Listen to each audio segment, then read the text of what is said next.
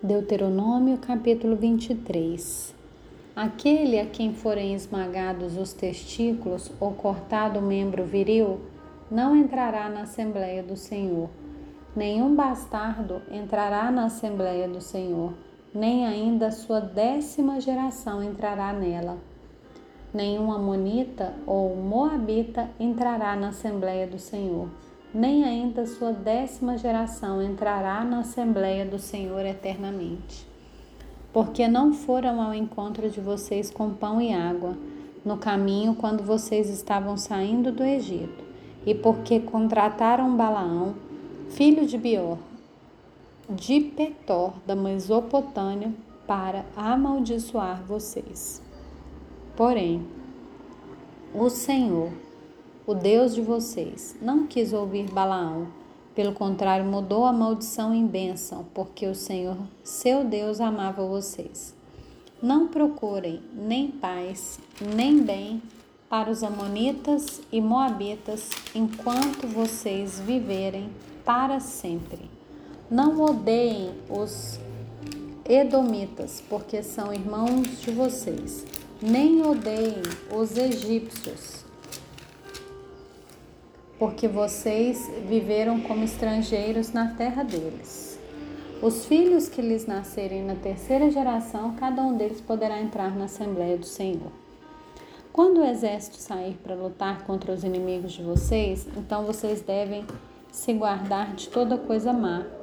Se houver entre vocês alguém que por motivo de poluição noturna não esteja puro, sairá do acampamento, não poderá permanecer nele Porém, ao cair da tarde, ele se lavará com água e depois do pôr do sol poderá voltar ao acampamento.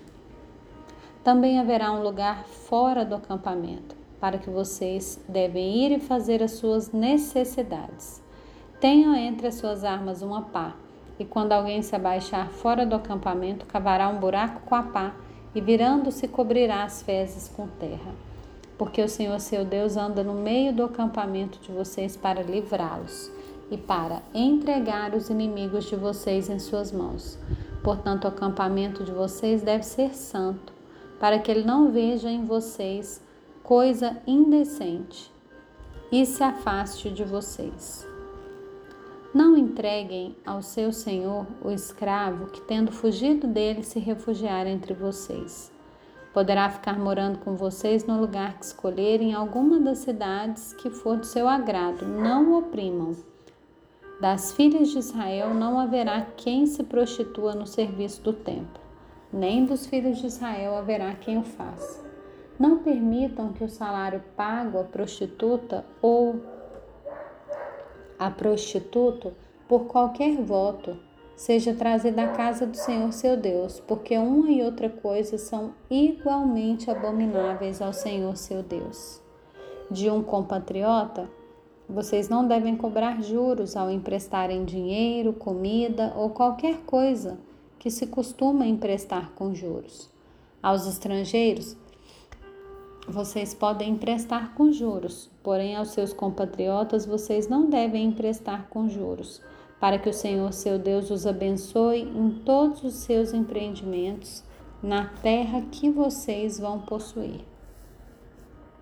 Se fizerem um voto ao Senhor seu Deus, não devem demorar a cumpri-lo, porque o Senhor seu Deus certamente o exigirá de vocês, e vocês serão culpados de pecado.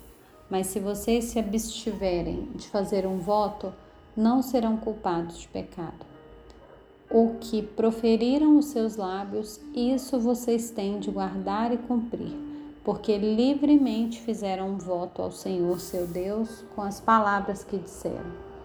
Quando entrarem na vinha do seu próximo, podem comer uvas à vontade até ficarem fartos, porém não devem levá-las embora num cesto. Quando entrarem na plantação do seu próximo, podem arrancar as espigas com as mãos, porém não devem colher nada com a foice.